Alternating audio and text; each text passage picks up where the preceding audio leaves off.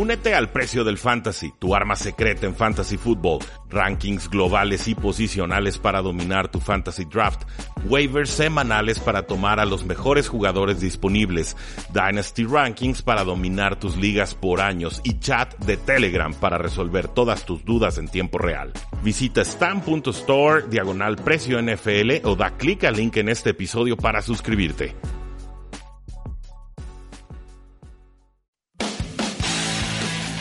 Tres y fuera, donde la NFL no termina y nosotros tampoco.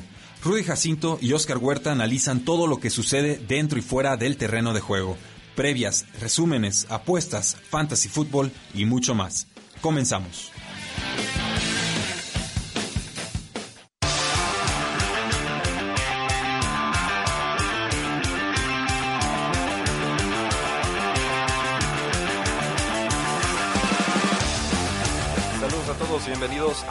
Más de Tres y Fuera, donde la NFL no termina y nosotros tampoco. Mi nombre es Rudy Jacinto, me encuentran en Twitter como arroba NFL, me acompaña Oscar Huerta Peralta en cabina porque está listo para hablar de este nuevo contrato que se está negociando entre dueños y jugadores. Tú, tú más que yo, tú, tú te aventaste ahí No, un artículo no. que andas... Pero todavía no lo Sí, termino, sí, ¿eh? no, así que espérenlo porque va a estar muy interesante. Sí, ya, ya vamos como en las 4.000 palabras y, Sí. y- y va para largo, pero es, es todo lo que queremos que va a suceder en este CBA o Collective Bargaining Agreement o acuerdo colectivo entre dueños y jugadores. Sí. Lo discutimos en este primer bloque. En el segundo hablamos del Scouting Combine, las Ahí- ahí pruebas de estuvimos novatos.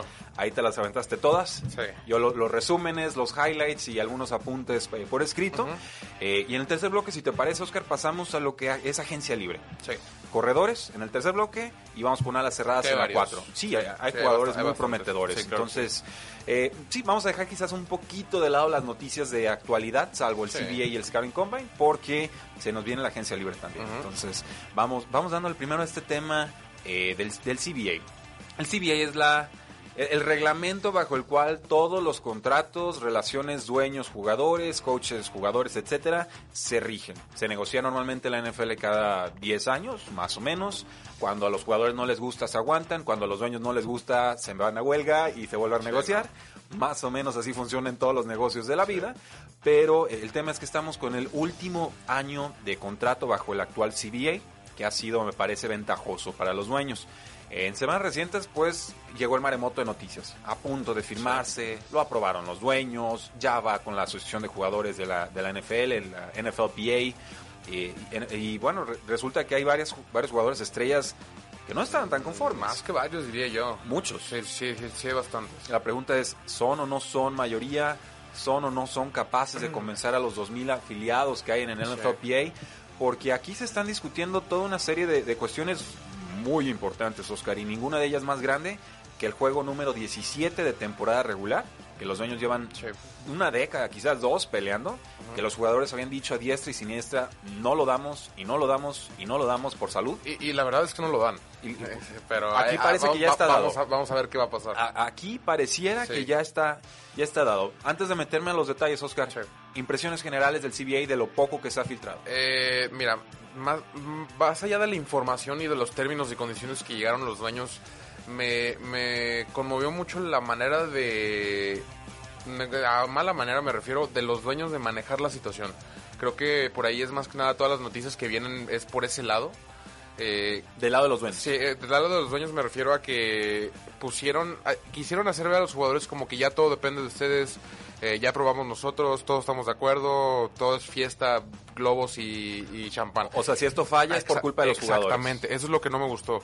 Eh, ya punto y aparte la- las negociaciones, creo que pues por algo se llaman negociaciones. Si, si a fin de cuentas un jugador dice no, no quiero algo, pues que se renegocie, no, no pasa nada. Para eso son las negociaciones, para eso son los contratos. Pero la manera en que se está manejando es, es demasiado anárquico por parte de los dueños y sobre todo que no le dejan mucho margen de, de movimiento a, a los jugadores. Eh, hablamos de jugadores estrellas que se han movido y al, al contrario también jugadores muy jóvenes han votado a favor, han hablado a favor porque les conviene, lo- los beneficia y no los culpo. Pero aquí lo que voy es, en vez de, de todo este filtre va y viene de, de chismes y demás, a mí me encantaría saber qué quieren los jugadores.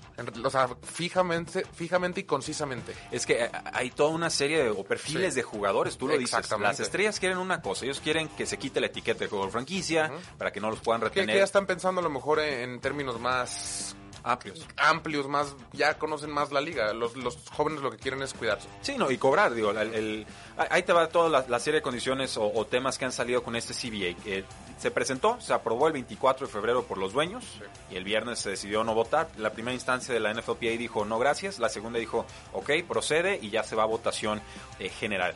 Eh, proponen pasar de 16 a 17 juegos en temporada regular a partir del 2021.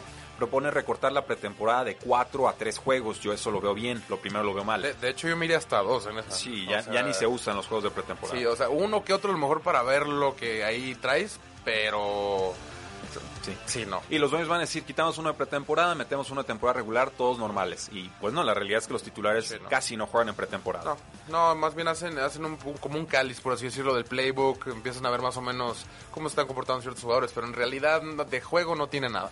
Sí. Eh, expandir los playoffs de 6 a 7 equipos por conferencia.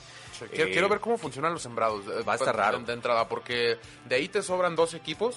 Dos equipos no es equitativo para hacer una eliminación directa. Entonces quiero saber cómo va a funcionar eh, también. eh, a mí me hace especular que la NFL está pensando ampliar equipos a futuro. Sí, sí, sí, lo habías mencionado, este, y sí estaría interesante, claro que sí, y claro que es opción, y a lo mejor hasta un rebarajeo de divisiones por, por cosas que ya habíamos mencionado, pero sí quisiera a lo mejor un poco más de detalles en, en No, base a claro. eso. Eh, dar bye week o semana de descanso al mejor sembrado Sí, de cada conferencia, no a los dos mejores. Esto a mí no me encanta, sé que a ti A te, sí. te parece A aceptable. A. Me parece que es casi un boleto automático a final de conferencia.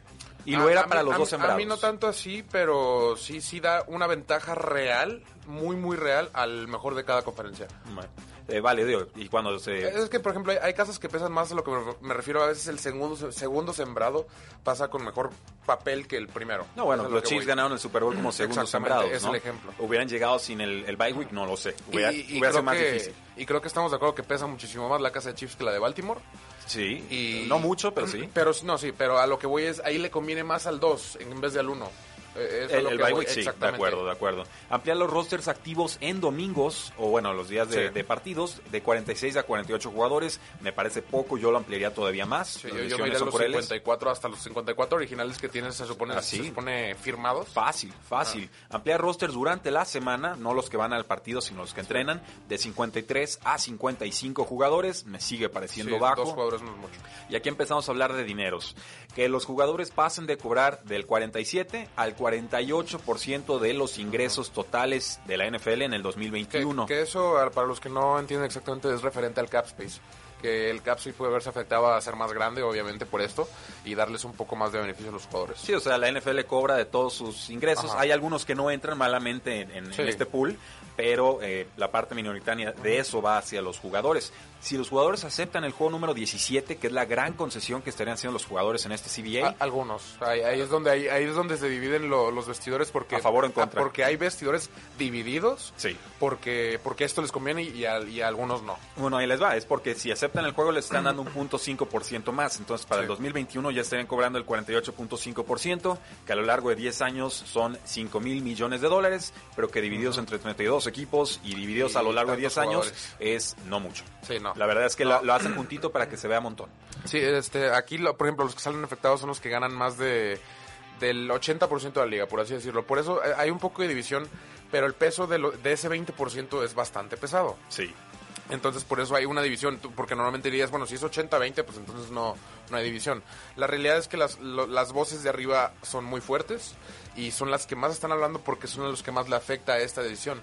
Ganarían menos, ganaría- la realidad es que ganarían menos, muchos ganarían más. Sí, o, sea, la, igual, La gran mayoría ganaría un poquito más Exactamente. y los de arriba quedarían techados. pero son los más importantes, de cierta Eh, manera. ahí en la votación del, del NFLPA es una persona, un voto. O sea, no es este según el porcentaje lo que cobres ni nada. Aquí está la, la cláusula venenosa, la trampa que tiran los dueños, la que crea discordia entre los jugadores y la que me parece, como de, de parte de los dueños, la cláusula más inteligente que pusieron en todo el CBA. Aumentar el salario mínimo de los jugadores de, de 510 mil dólares a 610 mil dólares en 2020, o sea, al instante. Ahí es donde brincaron todos los novatos. sube a 780 mil dólares en 2021, sube a 895 mil dólares en el 2022. Y en el artículo pongo, recuerden este punto, porque si pasa el CBA es porque los dueños pusieron esto que dice, Sí. cobra de inmediato 100 mil dólares más y va a estar cobrando más o menos 100 mil dólares más a lo largo de los próximos 2-3 años. Que, que regresando a lo que decía de porcentajes, el 80% de la liga Cobra es, eso. Es, es eso que Sí, cobra, claro. exactamente. Esto so- esta es la- esta es la pedacera, Entonces, este como que dice, lo- los dueños, te digo, fueron muy, muy inteligentes, eh, como dijiste, eh, y atacaron por donde tenían que atacar. Si pasa, como dices, va a ser por eso. No, no es tan justo como debería. Eh, no, la realidad es que no. Pero es una mejor. Pero es efectivo. definitivamente. Es efectivo, nos dice Beto Mungía, Bet- eh, buenos días amigos NFLeros, un abrazo.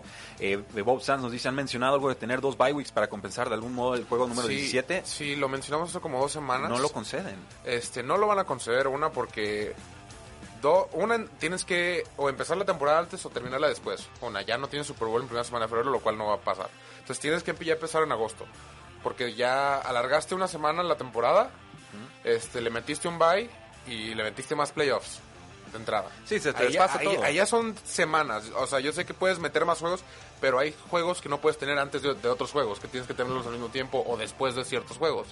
Entonces, eh, ahí ya estamos hablando de alargar la temporada, ya estamos hablando de muchas otras cosas. Sí, y bueno, hay otra serie de condiciones, mejorar las condiciones de los equipos de práctica, eh, permitir que regresen tres jugadores de Sí. reserva de lesionados, reducir los días de que se entrenen equipado de 28 a Hasta- 16 días. Hasta lo de jugadores, lo de la opción de quinto año para los novatos es bastante Se lo garantizan. llamativa porque ¿cuántos jugadores tienes en tus primeros cinco años en la NFL? Es lo que muchos. voy. Te garantizan ya el 4 y el 5 si fuiste Sí, tomado en como si primera fuera- ronda. Y como, no, este. Ya creo que lo que Ya van a hacer es que ronda que seas, si fuiste al Pro Bowl dos o más veces durante tus primeros cinco años, si te agarran la quinta opción, te tienen que pagar pero es que la, quinta opción solo existe para las primeras rondas. Ah, no, creo que la querían ex- expandir. Ah, Es-. O sea, Eso en no general. Po- digo, para premiar eso mismo de los Pro Bowls y el quinto año te lo pagarían como si fueras jugador franquicia, que No, ya hombre, estamos pero- hablando de, de, no sé, Muchos. 95% más de lo que estabas cobrando. No, pero ¿cuál premiar? Eh, Prem- premiar es que te manden sí. agencia libre, no que te estén castigando con, con jaula de oro. Vamos a una pausa y regresamos a Tres y Fuera. Quedan temas en la mesa. Ya regresa Tres y Fuera.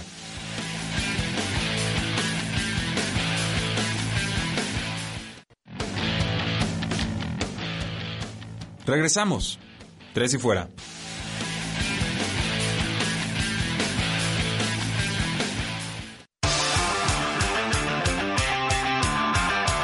Regresamos a Tres y Fuera. Yo soy Rudy Jacinto, me acompaña Oscar Huerta, está Lulú en los controles operativos. Estamos cerrando el tema del CBA. Solo agregar que hay algunas condiciones eh, de salud mejoradas para jugadores retirados, Sí. sobre todo.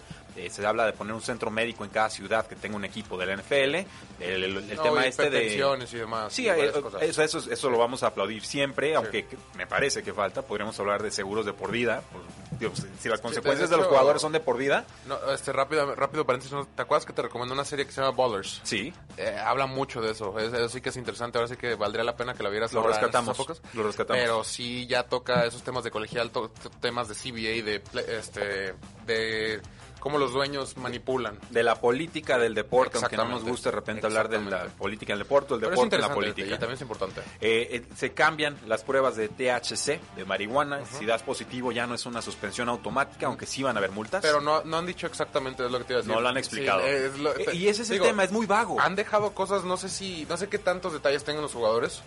Pues muy Este, pocos. Les mandaron una lista de pronto, eh, tres ajá, de- de, bullet points, de puntos de tres hojas, y varios jugadores dijeron, a ver, yo con esto no puedo votar. Ajá, y que qué tan manipulable es en un futuro, creo que los jugadores por ese lado, qué tan manipulable es el CBA en base a, después de firmar, ah, es que te dije aquí, pero no te especifiqué qué va a pasar, tú, sabes- multas de un millón tú de dólares. conoces el refrán estadounidense. Ajá, sí. The devil is in the details. Sí, el diablo está Sí. en los detalles, ¿no? Y 100%. Y, y los dueños, si algo han demostrado es que no son de fiar. Claro. Entonces hay que, hay que andar con cuidado al estar negociando con ellos.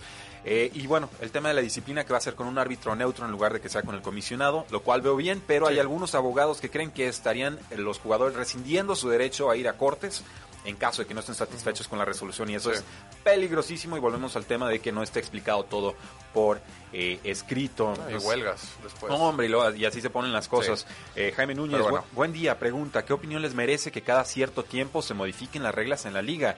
Lo último, la propuesta de alargar el calendario un juego más y recortar la pretemporada, eh, yo lo veo bien, pero me- 10 años me parecen Sí, demasiados. Justamente eso te iba a decir. Yo creo que A cada cinco, cinco. a siete, y- cinco. Y cláusulas de salida. Sí, exactamente. Y Sobre ese es el tema. eso, Cláusulas de salida, que es como si fuera una constitución. Ya lo usaron los dueños, la cláusula de salida en el CBA del 2006. Tuvieron que renegociarlo para el 2011 Sí. porque era muy favorable el CBA a los jugadores y ahora no les quieren dar este, cláusula de salida a los jugadores.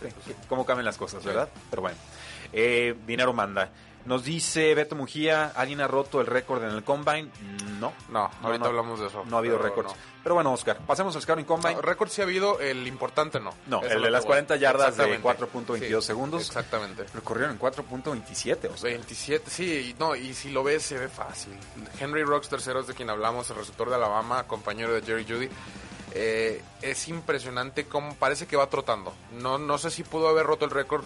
Eh, tuvo tres intentos, el primero lo pitaron, lo pararon y él dijo ese intento era el del récord. Estoy 100% seguro.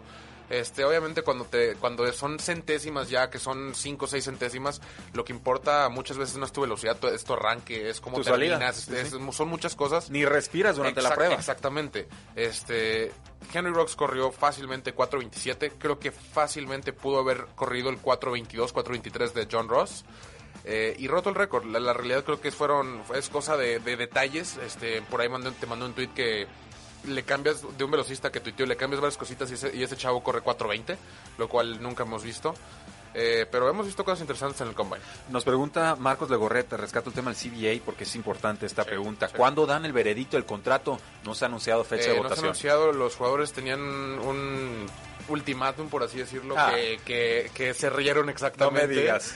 Este, pero no, no tenemos fecha. Si no, y- pues que firmen y- a los jugadores de la, la XFL, ¿no? Y a ver cómo les va. Y te soy sincero, creo que puede alargarse tantito más Sí, de lo que esperamos. la quisieron vender muy Sí. arreglada y, y pareciera que no.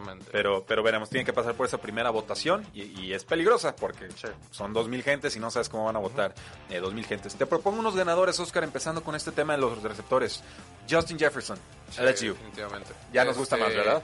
Eh, pues yo sí, yo sí lo tenía ahí en mi top 5. Tú tenías ahí a varios que yo, que yo siete. cuestioné. 6-7. Sí, eh, yo lo tenía en 4 si no me equivoco, pero Rock, lo tenía Rocks en 5, que ya ¿En- me está en haciendo dudar un poner, en poco. cuatro? Yo creo que lo dejo en 4 y yo. Casi te sigo, Este, ¿eh? Yo creo que te sigo. Sí. Eh, 4.44 para un receptor de ese tamaño. Eh, eh, creo que es lo que más llama la atención. Eh, definitivamente ya sabemos que tiene, tiene muy buenas manos, tiene muy buenas rutas, pero esa velocidad lo pone sobre otro nivel. Este, estaba hablándose de segunda ronda, puede que se haya colado a primera ronda con ese Bueno, con, en, con en high, 40. en high school las 40 yardas las corrió en 4.88 segundos. Esa era nuestra expectativa a Sí, nivel no, base. yo, yo esperaba 4.60, 4 receptor promedio. Lo corrió en 4.43. O sea, es más Sí. rápido que Jerry Judy, que CeeDee Sí, Lamb, que. Jalen Rager, que la Vizca Chenault, que nos encanta también por, Sí. por ser físico. Bueno, a mí un poco más que a ti. Sí. Eh, y además fue productivo y estuvo en el mejor programa de la nación. Sí. Este es un receptor de primera Sí, ronda. Definitivamente. Estoy totalmente de acuerdo. Eh, atrapó pases de Joe Burrow, este trabajó para Coach O. Eh, sabe lo que es estar gran, en, un, en un espacio grande y sobre todo no, no le tiene miedo. Es a lo que voy. Sí, o sea, sabe lo que implica sa- ser sa- profesional. Sabe lo que va y, y solo esto lo, lo concretó más. Denzel Mims, Baylor. Eh, te mandé la comparativa. No, hombre, Eh, la comparativa era... era Julio Jones. La- en estadística, por lo menos, en números, son casi idénticos. Eh, es, es de esos receptores que no, no se escucha tanto. Eh, obviamente ya levantó las miradas de muchas, muchas personas. Y, y por aquellos que, fíjate, usaron el término mucho eh, buscando el Divo, Divo Samuel de este año. ¿Por qué? Eh, un jugador que no viene de tanto renombre, un jugador que no, no llamó tanta la expectativa, pero que puede explotar de muchas maneras diferentes y puede funcionar de muchas maneras diferentes. Vaya que sí, pues ahí te van sus números. 6'3, 207 libras, corrió las 40 yardas en 4.38 segundos, salto vertical de más de 38 pulgadas, que es fantástico. Hizo 6.66 segundos en la prueba de los tres conos que te mide la agilidad. Abajo de 7 segundos es bueno, 6.66 es espectacular. Y un salto horizontal o de distancia de, eh, creo que fueron 13 pies, no sé bien cómo se mide 131 esa. pulgadas, pero sí. 131 pulgadas. Sí, eh, Me falló la pero coma. Fíjate, en comparación a Julio Jones, este corrió .04 más rápido, más lento, brincó lo mismo hacia arriba, brincó 4 pulgadas menos hacia adelante, eh, pesa menos, eh, pero eso se refleja en el shuttle de 20 yardas, que fue más rápido, y tuvo un menos, una menos repetición en el bench press. Y además se vio bien en el Senior Bowl. Entonces Sí, ya aparece un, perfil muy completo, segunda ronda como mínimo. Hay otros nombres, Chase Claypool de Notre Dame, una buena actuación. Corrió, corrió mucho mejor de lo que esperaban también. Antonio Gibson de, de Memphis, se lo estamos viendo a él. Eh, Michael Pittman, el junior de, de USC, eh, estuvo bien. Perdedores quizás T. Higgins, Clemson. Eh, no corrió. Creo que, fíjate, contrario a la opinión popular, perdedores, por lo pronto creo que Jerry Judy se corrió bastante más lento de lo que esperábamos. A mí me pareció que cumplió y a Sí, secas. Te, te soy O sea, no se ajá, desmarcó. pero yo, yo pensaba que sí andaba pegándole el 439, 440. No, sabes que ese perfil de receptores Sí. técnicos siempre corren un Sí, poco más lento de lo que se ven en cinta de pero, juego. Pero de verdad en cinta de juego, lo que, pero aquí lo que impresiona es el, el shuttle de 20 yardas de Jerry Judy. Eh, estamos hablando de... eh, aquí demuestran más o menos cómo corren rutas, cómo hacen los cortes, cómo hacen los cambios de, de dirección en, en la explosividad, que es algo que Jerry Judy definitivamente es bueno. Corrió el mejor tiempo desde 1999 y creo que es el segundo mejor tiempo de la historia. Eso lo pone en el percentil 100%. Wow. Eh, si hablamos de alguien que sabe correr rutas, de- de- me acuerdo que cuando lo estábamos viendo en video te dije, quizá el mejor cor- corredor de rutas que yo he visto. Definitivamente no vi al de, al de 1999, entonces no estaba tan lejos. Eh, me gustó mucho lo que vi. City Lamb, vamos a hablar de él un poco. Pruebas físicas no, no resaltó así como que tú digas, uff, es, un- es un monstruo de Te naturaleza. confirmó lo que viste en Sí, cinta de juego. exactamente. Eh, sus rutas, sus, su fluidez, su- sus pruebas de, de atrapar el balón son otra cosa. Son, son muy naturales. Es el receptor más natural por mucho de esta clase. Hay una una prueba donde vas corriendo a lo largo de toda la línea de la 35, te van lanzando balones uno de cada lado. De Este, preferencia no la cara. Sí, exactamente. Por ahí subiste un, un tweet que está bastante chistoso, vayan a verlo. Uy, le pegaron a alguien Sí, en la cara en esa. Y Eh, siguió corriendo y eso se lo sí, reconozco. Sí, claro. No, definitivamente. Eh, pero ves a CD Lamb, eh, son unos balazos los que te están lanzando de entrada. Ves a CD Lamb, no se prepara para el balón. Ese nivel de confianza tiene en sus manos. Vayan a verlo y sabrán a lo que me refiero. Esas veces que pones las manos en seco y el balón simplemente se pega. Es, eso es difícil ver porque tú ves a la mayoría de los receptores, cuando viene el balón, tatarean un poquito con los pies, se preparan para el balón, lo atrapan y después siguen corriendo. Da- dan el aviso al cornerback o lo quieren atrapar en canasta, brazos contra cuerpo. CD Lamb no. CD Lamb extiende las manos y atrapa el balón y es todo. Sigue corriendo a la misma velocidad sin, sin ningún paso Extra. poquito extra o, no- o demás. Es impresionante eso que vi. Creo que la Vizca Chenot también nos queda un poquito a, a deber. A en, ver, en sí. Colorado llegó algo lastimado, corrió las 40 yardas en 4.59 segundos, salió cojeando, entonces pues no, no las Sí. mejores A- condiciones. Al igual para que él. Rocks, ¿eh? Rocks ya no corrió más allá de sus 40, salió un poco lastimado. Y Jalen Rager, el de TCU, Texas Christian University, pues no fue un mal combine, pero no fueron números espectaculares Se, versus la más competencia. explosividad de lo que la verdad se ve mucho más rápido con, con hombreras Sí. y mucho más explosivo. Eso sí me sorprendió. Yo sí lo esperaba verlo abajo de lo que de lo que corrió. El, el tiempo que más me preocupa sería el de los tres conos, 7.31 Sí. segundos en la prueba de Eh, los tres bueno. conos de agilidad.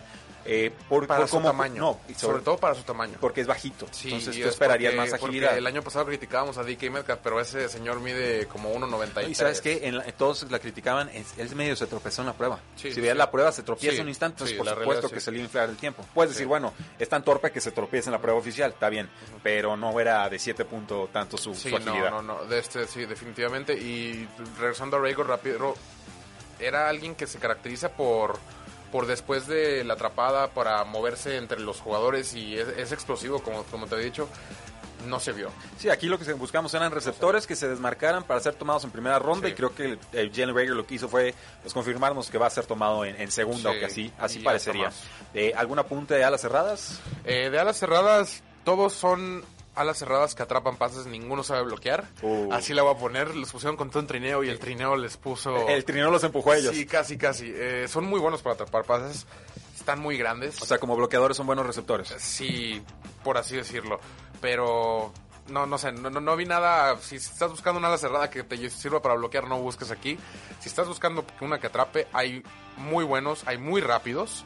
Eh, tenemos una ala cerrada que corrió abajo de 4.5, eso es más rápido que Raygor, es más rápido que Chenault, es más rápido que, que CD Lamb, o sea, es más rápido que varios. Entonces, hay, hay, hay muy atléticos, me, me gustó mucho lo que vi. Sí, o sea, si estás buscando un receptor, búscalo. Si buscas un bloqueador, pues mejor un veterano Sí, en la agencia libre. exactamente. Y los vamos a comentar en el cuarto Sí. bloque. Pero ahorita vamos a una pausa y regresamos a Tres y Fuera. No te vayas, ya regresa Tres y Fuera.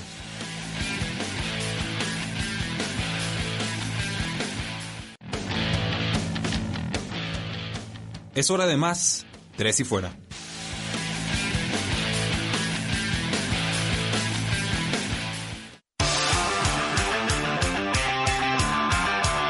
Entramos al tercer cuarto, soy Rudy Jacinto, me acompaña Oscar Huerta, está Lulú en los controles operativos. Ya hablamos del CBA entre dueños y jugadores, la propuesta de CBA. Ya hablamos de los receptores que más nos gustaron en, en Steve Combine, Combine, también un poquito de las salas cerradas. Dejamos el tema de, de linieros, de corredores y de Y de defensivos. corebacks. Y de Que ta- que corebacks también ya lanzaron. Nada especial, Nada ¿eh? de- que rápidamente no lanzó ni Tua ni Burrow. Burrow porque puede y Burrow porque no puede. Sí. Giga Tua porque no puede, Burrow porque puede. Y Justin Herbert hizo lo de Justin siempre. Herbert se separó de los demás y ya. Sin hombrera se va a ver bien toda la vida, Sí, eso, eso lo sabemos todos. Eh, nos pregunta Luis Shiny 22X, Philly va por receptor seguro en primera ronda, ¿qué tal viene la camada de Eh, defensivos? La, la camada de defensivos, hay unos muy, muy buenos nombres. No, no tiene tanta profundidad, pero los top 10 Llévatelos. son muy buenos. Llévatelos. Así te la pongo. Así Isaiah a. Simmons. Isaiah Simmons. El Derek- linebacker, Derek linebacker, pass rusher, safety, Es- es- cornerback, ese, hombre, ese hombre juega defensa, no juega una posición. Así, así lo dice él mismo. Su comparación para él es Tyron Matthew, curiosamente, pero más grande. Sí, bueno, y Y a, a mí eso me da recuerda miedo. un poco al safety de los de los Chargers, Jerome James, Ándale, sí, sí, del, del estilo, de hecho, pero más grande. Y podría llegar Pero al mismo más grande, equipo. sí, ¿eh? exactamente. Eso sería- Más grande todavía. Eh, Filadelfia, receptores, sí, ¿sí, o no? Filadelfia receptores. Sí, el problema es que les llegue. ¿Cuál? Me refiero a Henry Ruggs. Ok. Creo que Judy ni Lamb no les llega ni de broma. Eh, creo que le caería muy, muy bien Ruggs a Filadelfia.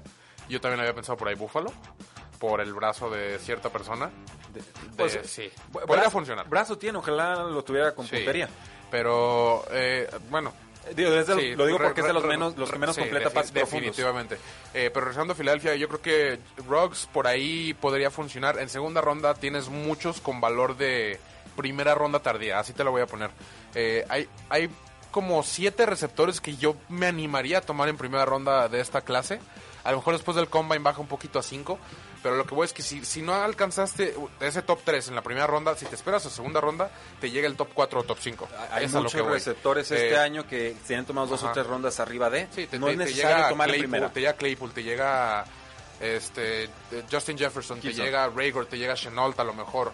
Después de este comen, a lo mejor te llega Chenault, lo cual eso es definitivamente un riesgo que vale tomar. Eh, hay varios, hay varios. Bueno, vamos entonces con la- el tema de agencia libre, Oscar.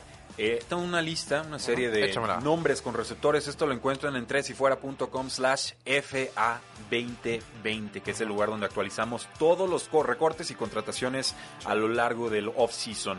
Amari Cooper, Vaqueros de Dallas, 27 años.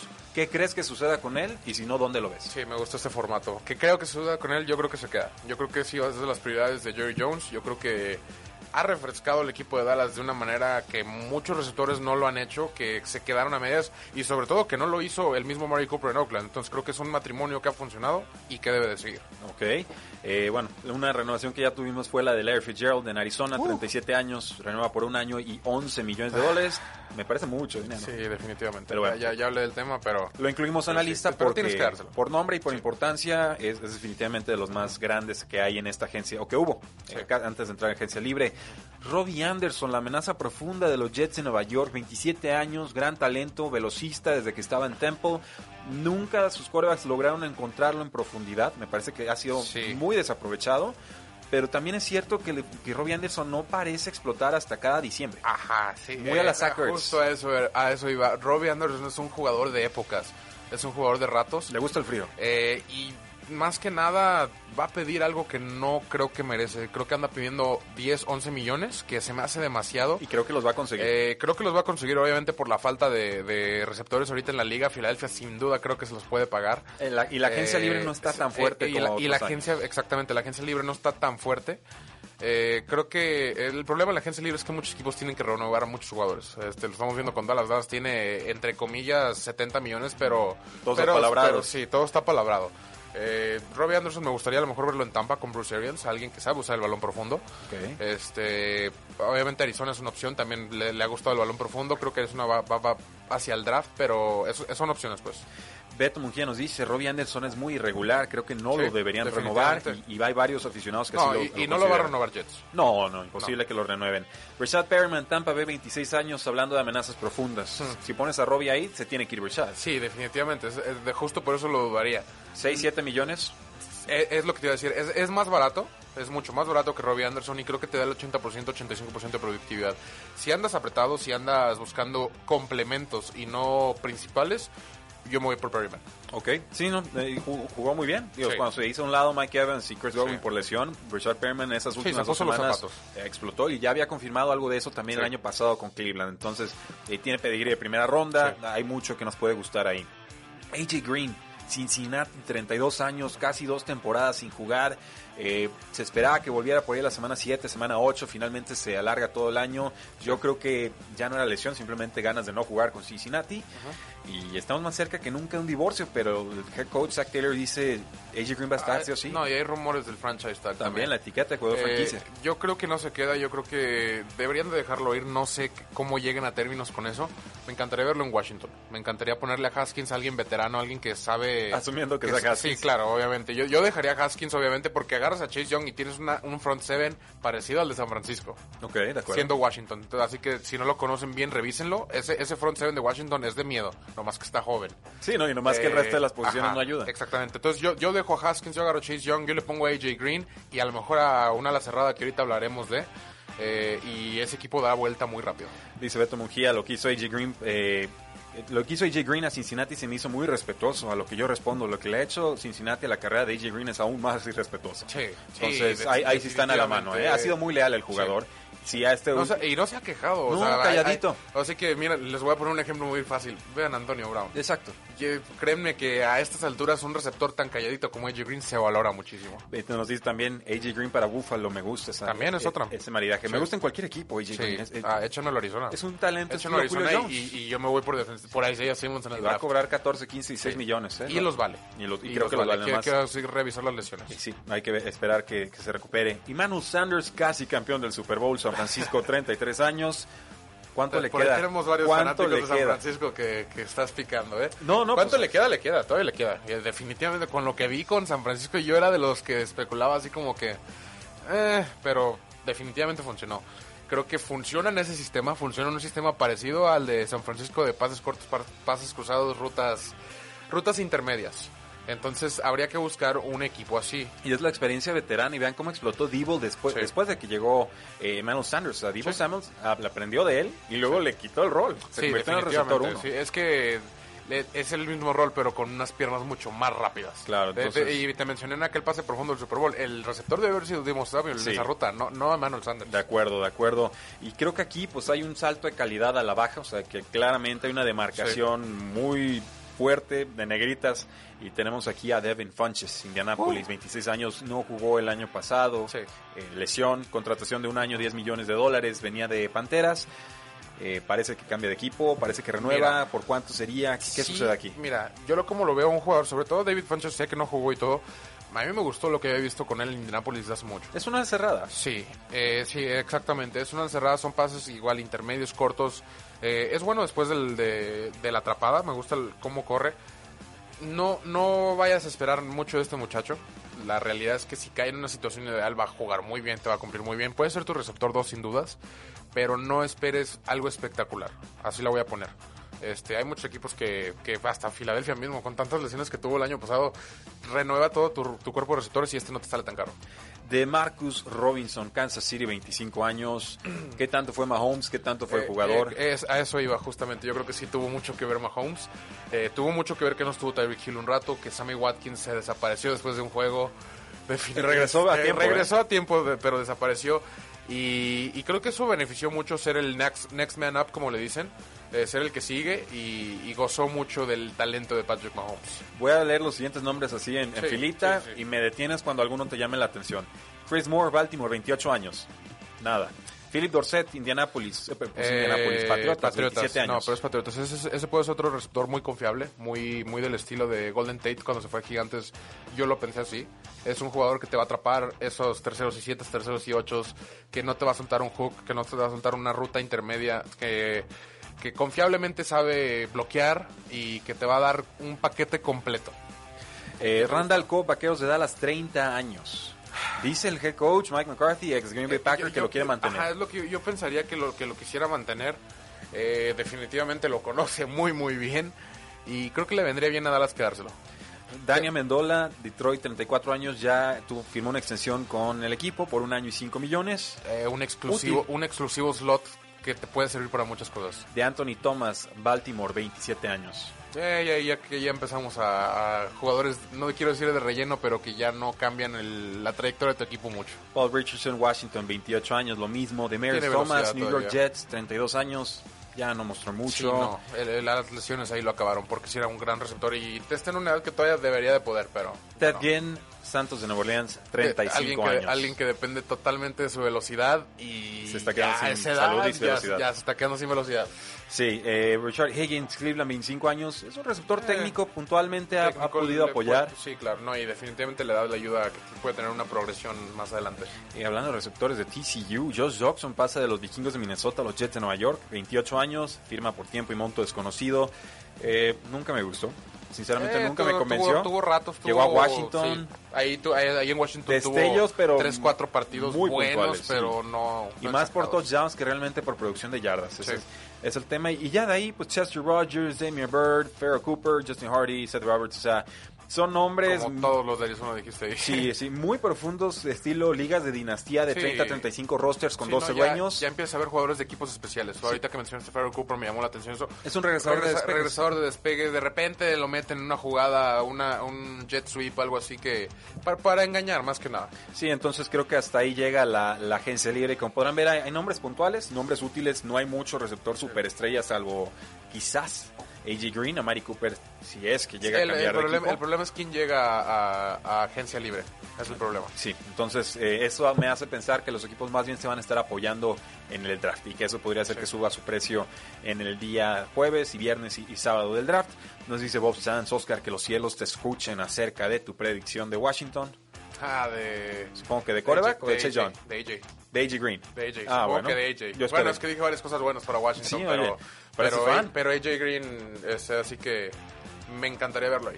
Nos dice Beto Monjía antes de irnos a la pausa, ¿qué pasará con los receptores de Miami? Creo que la ha cerrado novato, se gana un puesto y Parker estalló por fin. bueno, bueno, estalló, creo que dice explotó en, en Eh, positivo. Sí, sí, eh, pues se fue Adam Gates. Eh, así que el, anti, Ayuda. el antimidas, le, le digo yo. A mí me gustó muchísimo lo que vi de Preston Williams. Y de Devontae No, co- Parker. no compro Sí. tanto lo de Devontae Parker. Él explota cuando sí. Preston Williams eh, desaparece, se lastima. Sí, pues sí, ti- tienes razón por ese lado, pero creo que ya el hecho de, de mostrarlo da un poco de confianza. Sí, O sea, hay, dio, hay que desarrollar. dio algo. Entonces, bueno, eso creo que pasa con, con los delfines. Quizás Albert Wilson lo retengan, también me gusta a mí. Pero vamos a una pausa y regresamos a Tres y Fuera. Pausa y volvemos a Tres y Fuera.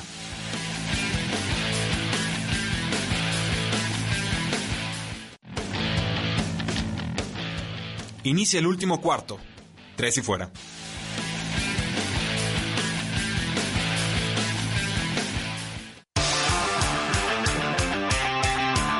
Bloque de Tres y Fuera. Yo soy Rudy Jacinto. Me acompaña Oscar Huerta con playera de los Arizona Cardinals. Muy linda, por cierta. Lulú en los controles Claro. operativos. Ya hablamos del CBA. Ya hablamos del Scouting Combine. Ya hablamos de los agentes libres, receptores abiertos, buenos, malos y peores.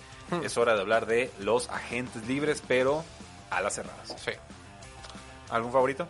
Ah, hay varios. eh, tengo ahí, así que Austin Hooper definitivamente está por ahí en, en los principales nombres. Ok, vamos con Austin Este, Hooper. sí. 25 años, a la cerrada de los Falcons. El mejor prospecto pareciera de, bueno, ya no prospecto, profesional Sí, de esta es agencia que libre. 25 años, es joven. Tarda en explotar. Y, y- Tarda entre comillas. Porque Matt Ryan no le tuvo confianza hasta el Ajá, año 4. sí, sí, o sea, aparecía de repente en pases profundos, solo, desmarcado, porque nadie se acordaba de él. Y ya este último año fue un poco más consistente. Yo confieso, no soy un gran fan de Austin Hooper, me parece un jugador completo, Es que, no jugador es, es que no es espectacular. O sea, Sí, así es, como Jason yo. Witten, pero diluido. Ajá. En sus mejores días, Sí, Jason no, Witten. no- no es espectacular, pero yo sí lo veo, como dices tú, muy, muy balanceado. Creo que puede hacer poquito de todo. Y hay veces que eso combina Con un eso poco alcanza, más. hay veces, hay veces que eso combina un poco más. Ahora, va a estar cobrando 10, 11, yo creo que hasta 12 Va a millones de pedir 11. dólares, porque no hay mucho más a dónde hacerse. No. No, definitivamente no. Y justamente hablaba de los Redskins y, y este es el ala cerrada del que hablaba. Creo que ya sus alas cerradas ya definitivamente ya expiraron.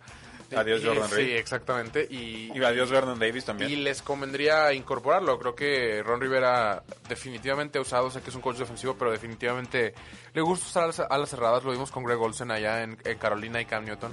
Creo que sería un arma viable para para Dwayne Haskins o quien sea que esté. Creo que es algo, es una opción muy viable, sobre todo confiable.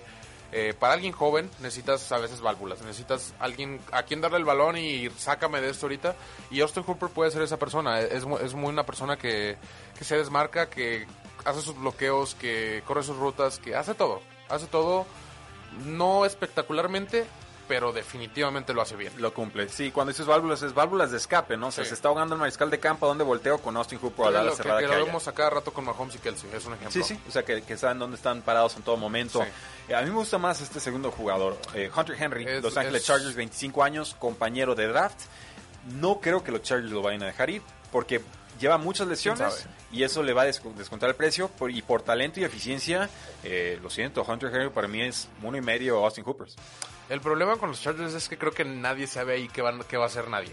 Eh, o sea, después de- ya anunciaron ¿Cómo- lo a de- ver, ¿cómo está eso? O sea, ya anunciaron lo de Rivers. Lo anunciaron, teóricamente lo anunciaron de hace más de un mes. La despedida más triste de la historia, Sí, ¿eh? sí, o sea, según. mal franquicia, ni siquiera. Vean, comparen lo de Eli Manning contra lo de no. Rivers. Y- Tuvieron al mismo tiempo. No, y- casi misma y- producción. Y, y todo el mundo dice, ah, Eli Manning algo sabía. sí. Este, claro, pero a lo que voy es que con los Chargers lo de Philip Rivers lo sabemos desde hace prácticamente un mes. Oficialmente, a lo mejor una semana, semana y media, pero sabemos desde hace un mes. No han hecho ruido, no han hecho nada, no han dicho nada. ¿De qué van a hacer? Tienen, tienen algo de cap space, pero a como lo veo yo pueden seguir intentando la construcción que llevaban 17 años con Philip Rivers, que creo que ya no va por tan buen camino. Eh, puedes seguir de lo que dejó Philip Rivers, sí, definitivamente tienes jugadores como Derwin James, Mike Williams, Keenan Allen, eh, vas a renovar uno de tus dos corredores. O sea, la ofensiva no queda coja. Exact- Chargers si se va o se exactamente, queda. Exactamente, es a lo que voy. Eh, Chargers lo que tiene que definir es qué va a hacer. Si definitivamente quiere darle un poco de vuelta a la institución, yo creo que sí dejan ir a Hunter Henry. Creo que se van con el draft, se van con el cap space y definitivamente hay de dónde agarrar. Eh, entonces, creo que el problema empieza por el lado del equipo, no tanto del jugador. Ok. O sea, ¿Qué eh, quiere el equipo? ajá, ¿qué- ¿Estás qué en reconstrucción? ¿Estás en competencia? Y- ¿Qué buscas? Y por el lado de Hunter Henry, pues, lesiones. Si ha habido muchas lesiones que levantan un poco de banderas. Eh, es un muy buen jugador. Creo que como jugador sí es mejor que Austin Hooper, pero las lesiones son tan notorias que lo ponen abajito de él. Sí, creo que estará cobrando menos en esta agencia libre. Greg Olsen ya firmó pase de Panteras de Carolina a los Seattle Seahawks. Tiene 35 años, firma por un año y 7 millones de dólares, 5.5 de ellos garantizados. A mí me parece demasiado dinero para lo que ha mostrado Greg Olsen últimamente. Con lo de veteranos que le enseñan Sí. al equipo, con lo que le gusta usar a Russell Wilson a sus alas cerradas, puedo entenderlo. O sea, puedo justificar Sí, la firma. yo por ahí iba. Yo preferí usar esos 7 millones de otra manera. Eh, yo creo que Greg Olson todavía trae, todavía trae un, este, gasolina en el tanque. Lleva dos años sin poder Sí, jugar el- completo el- la el temporada. El, problema de los últimos dos años ha sido el coreback que le ha estado lanzando. Así lo veo yo. En Carolina no ha habido nadie confiable, confiable lanzándole el balón en los últimos dos años porque uno fue Cam Newton con Hasta la semana como- 6-7. como no y como con 15 lesiones diferentes. Eh, después fue Kyle Allen que empezó bien y de hecho cuando jugó bien Kyle Allen, Greg Olsen jugó muy muy bien. Entonces yo me baso en esos pedacitos. Eh, le va a estar lanzando el balón obviamente Russell Wilson, creo que le va a funcionar y creo que lo va a desquitar muchísimo. Tyler Eifert, Cincinnati, 29 ¿Quién? años. Un talentazo que otro de que, que las lesiones, Uf, pobrecito, no lo ha Henry estaba roto, Tyler Eifert es... Haz tu lado, sí, ¿no? no, no, no, cuidado. Cuídame la cerveza y voy, ahí te voy. Sí, me, me gusta mucho, me gustó mucho Eifert cuando, en las buenas épocas de Dalton, hace como 3, 4 años. Definitivamente es un jugador talentoso, pero no puede mantenerse sano. Sí, o sea, no puede, no puede. Y creo que eso le va a afectar muchísimo en la, en la agencia libre. Y lo veo difícil que encuentre equipo a como ha estado últimamente. No, yo, yo sí va a encontrar. Sí va a encontrar porque no hay alas cerradas en agencia libre completas. No, o bueno, no hay muchas Sí. alas cerradas tampoco Pero en el draft. No, sí, pero bueno, Sí. si hablamos de, de talentos, pues yo creo que Tyler Eifert sí te puede estar cobrando unos 4 o 5 millones de Sí, dólares no, y, y, no fíjate cómo bajamos de Austin Hooper de do- 11-12 a 4-5. Sí, sí, sí. Eh, y estamos hablando que en jugadores son muy similares. Ahora, Eric Ebron, Indianapolis, 27 años. Yo prefiero pagarle a Abron. Y si le pago Sí, 7, 8. por- hasta por edad podría ser. El Sí. problema con Ebron es que tiene sartenes en lugar de manos, ¿no? Y cuando Sí. quiere atrapar los pases, a veces se le olvida cómo. Y eso es muy desafortunado, por supuesto. Indianapolis pasa de Andrew Locke a Jacoby Brissett y Jacoby Brissett se lastima, entonces no podemos esperar la misma producción de Ebron. No, Pero- y, pero Jack, hubo- y Jack Doyle por ahí empezó a quitar el puesto Sí, también. claro, y no iba a repetir los touchdowns que tuvo en el 2018, entonces eso era predecible. Pero sí, Eric Eric Ebron es un jugador útil, el- su calvario toda la vida será haber sido tomado un pick antes que Odell Beckham Jr. Sí, exactamente. Yo recuerdo muy bien ese combine, ese draft, fue el mismo de, de Jadavion Clowney. Eh, y las expectativas, pues con eso que acabas de decir, imagínate dónde están las expectativas con Detroit. Sí, ¿dónde Y- estaban? Y, luego Detroit agarra una ala cerrada hace un año en ocho que se lesiona. Sí, sí, de hecho. Eh, Eric Ebron, ¿dónde podrías tú verlo jugar? O sea, dice, se va de Indianapolis Uf. porque hay un divorcio ahí, no se, no se llevaron bien al Eh, eh, final. Échenmelo a mí. A Arizona. Eh, pero no, eh, Dallas, me gustaría verlo. En Dallas me gusta. Así que eh, creo que el, ¿cómo se llama la ala cerrada del que no es Witten? Ah, el- esa, esa, esa- esa gente libre, de hecho. El, bueno, total. Blake Jarwin. eh, Jarwin. Jarwin es esa gente libre, si no me equivoco. Me pusiste a raspar la- el fondo del tanque Sí, yo, ¿eh? yo también estaba así como que, ¿cómo se llama? Pero eh, Jason Witten y Jarwin, Witten obviamente estábamos entre que es comentarista y no es comentarista. Jarwin es agente libre, entonces Eric Ebron llegando creo que no sale tan caro y creo que le vendría bastante bien a Dak Prescott. Eh, Aquí tenemos un caso atípico, un jugador que explota muy tarde en su carrera. Darren Fells, Houston, 34 años. Ah, yo tú lo, conozco- conoces lo bien. conozco perfectamente. ¿Qui- Eso es un ¿Quién es. Darren Fells? Es un exjugador de básquetbol, eh, como, la Qué mayoría, raro. como la mayoría de los... Pero este sí se ve como jugador de básquetbol, mide dos metros. Eh, tiene buenas manos, así que es de esos jugadores que va por el balón hasta arriba y, y es, es difícil cubrirlo. Así, así lo voy a poner. Es muy difícil cubrirlo por la altura que presenta y el tamaño que presenta. Tiene un radio obviamente muy amplio. Explota, me ref- este, te refieres, yo creo que, que es en referencia a aprende a atrapar pasos. Eh, aprende, a Ah, ser, aprende, a ser, producción ap- aérea. aprende a ser receptor y, y creo que eso le, le ayuda mucho porque obviamente la- las cualidades físicas las sobrepasaba y se desarrolla con Houston. Lamentablemente no se desarrolló con Arizona. Tuvo muy buenos ratos. El problema es que estuvo con Bruce Arians que odia las olas, alas cerradas, entonces no dejó de desarrollarlo. Las odia porque no sabe usarlas. Sí, exactamente. Ya, ya, Eh, ya esto no es por esquema. ¿eh? Entonces, eh, lamentablemente se tuvo que cambiar de equipo para desarrollarse, pero siempre me gustó mucho. Jacob Hollister, Seattle, 26 años, pasa de Patriotas a Seahawks, le cumple bastante Sí. bien a lo largo de la temporada después de la lesión de Will Disley. Yo hubiera aguantado con Hollister, ¿eh? no había necesidad Sí, de yo- meter yo a Greg Olsen yo ahí. también, Yo creo que yo pensé que iban a jugar con ambas un doble ala cerrada que definitivamente habían encontrado química. Obviamente pone ahí eh, volando la chamba de varios con lo de Greg Olsen, pero eh, es alguien confiable todavía. No, no, no diría que no va a encontrar equipo. No, yo- sí, no, perfectamente Ajá. va a firmar. Hasta me- no me sorprendería verlo de vuelta con los Patriotas, ¿eh? Ah, puede ser. Sí, creo que les hubiera caído bastante Sí. bien el Sí, año pasado. pasada.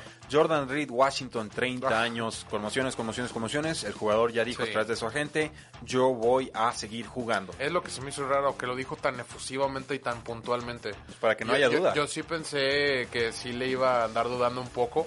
No, Y- el jugador ha sido muy claro con pero, eso. pues así que Y es, buen es su decisión. Es buen jugador. No te voy a decir que no, el problema es, como dices, las conmociones tras conmociones. Sí. Así lo voy a dejar. ¿En qué equipo? O donde sea. Eh, el- yo creo que ese es de los jugadores que donde me agarren, Ok. me voy. ¿Ya, ¿Ya fue a una práctica con los Ángeles Rams? Sí. No tendría sentido que firmara con los Rams. No. Ya tienen a Higby y a Gerald Everett. ¿Por los Rams o por, lo- o por, Por los Rams. o por, sí, por los no, Rams. por el dinero. Eh, O sea, el- ¿qué está el- haciendo? No, yo creo que más bien es Sean McVay, su ex Sí. head coach, tratando de reflotar su valor. Sí, a lo mejor puede ser. Su ex coach, no era, no era head coach. Eh, Ricky Seals Jones, Cleveland, 25 años. ¿Algo? ¿Nada? También lo conozco bastante bien. Eh, Receptor eh, reconvertido. eh, es- sí, exactamente. Es un receptor grandote. eh, corre bien, así que es bastante ágil. Promedio. Así te lo voy a dejar promedio. Nada, nada del otro mundo. Creo Dos, tres que millones. exactamente. Dos, tres millones en un mercado así. Blake Jarwin, Dallas, 26 años. Me gustó más, mucho más que Ricky Seals Jones, por ejemplo. Creo que tiene cualidades más de ala cerrada, ma- más, más grandote, más, Más completo. más completo. Y creo que definitivamente puede agarrar un equipo. No me sorprendería si se queda en Dallas. Charles Clay, Arizona, 31 años. ya, ya está grande. Eh, Ya está grande. Ya, Y ya- se lastima mucho, sí, se pero es lastima bueno. mucho. no, duró toda la temporada prácticamente. Eh, ayudó en el juego terrestre un poco. Creo que la experiencia le, le ayudó un poco más con eso. Ya, obviamente, por el esquema de que trae Arizona, correr esas rutas como a la cerrada está difícil para él. Jason Witten, Dallas, 38 años. ¿Regresa o se queda? Más bien. Es- yo creo no, que se va. No, ya, yo creo que ya se retira. ¿No crees que se vuelva a quedar? ¿Quién sabe? Ah, ¿En Dallas? Yo creo que Dallas ya no lo quiere. Eh, Pues hay muchos No lo van a decir así como lo acabo de plantear yo, Exactamente. al jugador. eh, eh, eso es lo que voy. Yo creo que le pueden dar hasta otro año. Sí, y ya de aquí en adelante, pues ya son nombres muy, muy profundos. Ethan Carter de Cincinnati, Mercedes Lewis de Green Bay, Seth DeValve de Jacksonville, o sea, Clyde Walford de Miami. En realidad son nombres, eh, volvemos a lo mismo, ligas de dinastía que no esperaría yo que el aficionado promedio conociera y no tendría Sí. en realidad por qué hacerlo. Oscar, Eh, reflexiones de No, cierre. sea, así que el Combine ha estado muy muy bueno. Por ahí este lineos ofensivos que estuvieron ayer estuvo interesante. si tienen oportunidad de repeticiones, vean eso. Empieza defensiva hoy. Este va a estar muy interesante ver ese front seven o safeties. No estoy muy seguro que sea hoy. Pero sí hay nombres interesantes, así que venga, véanlo, infórmense, está, está padre. Le metieron muchas nuevas pruebas para hacerlo un poco más fluido. Sí, con las cerradas ganadores de Scouting Combine, pues busquen nombres como Cole Kemet de Notre Dame, busquen a Albert, y esto voy a Okwe Bunam, Okwebunam de Missouri, así búsquenlo también. Bryson Hopkins es otro y Hunter Bryant. Adam Troutman de Dayton. Y pues quizás. Sí, linieros ofensivos, Mecca y, Beck- eh, Mecca y Beckton, véanlo, definitivamente véanlo, y Tristan Wirfs. Esos dos les van a quitar eh, el aliento. O sea, es impresionante ver un hombre de, de 364 libras correr en 5 segundos, un 40. sí, son, es son, a- son atletas. Hasta un punter levantó 25 veces Sí, sí, ciento ya- y ya- cacho kilos en press de pecho. Los atletas cada vez van, van, van a velocidad de la luz. Sí, es ridículo. Pero bueno, Pero bueno. Muchas, muchas gracias por habernos acompañado el día de hoy. No olviden seguirnos en todas nuestras redes sociales porque la NFL no termina y nosotros tampoco. Tres y fuera. No olvides seguirnos en tresyfuera.com y en todas nuestras redes sociales. Facebook, Twitter, Instagram, YouTube, Apple Podcasts y Spotify. Porque la NFL no termina y nosotros tampoco. Tres y fuera.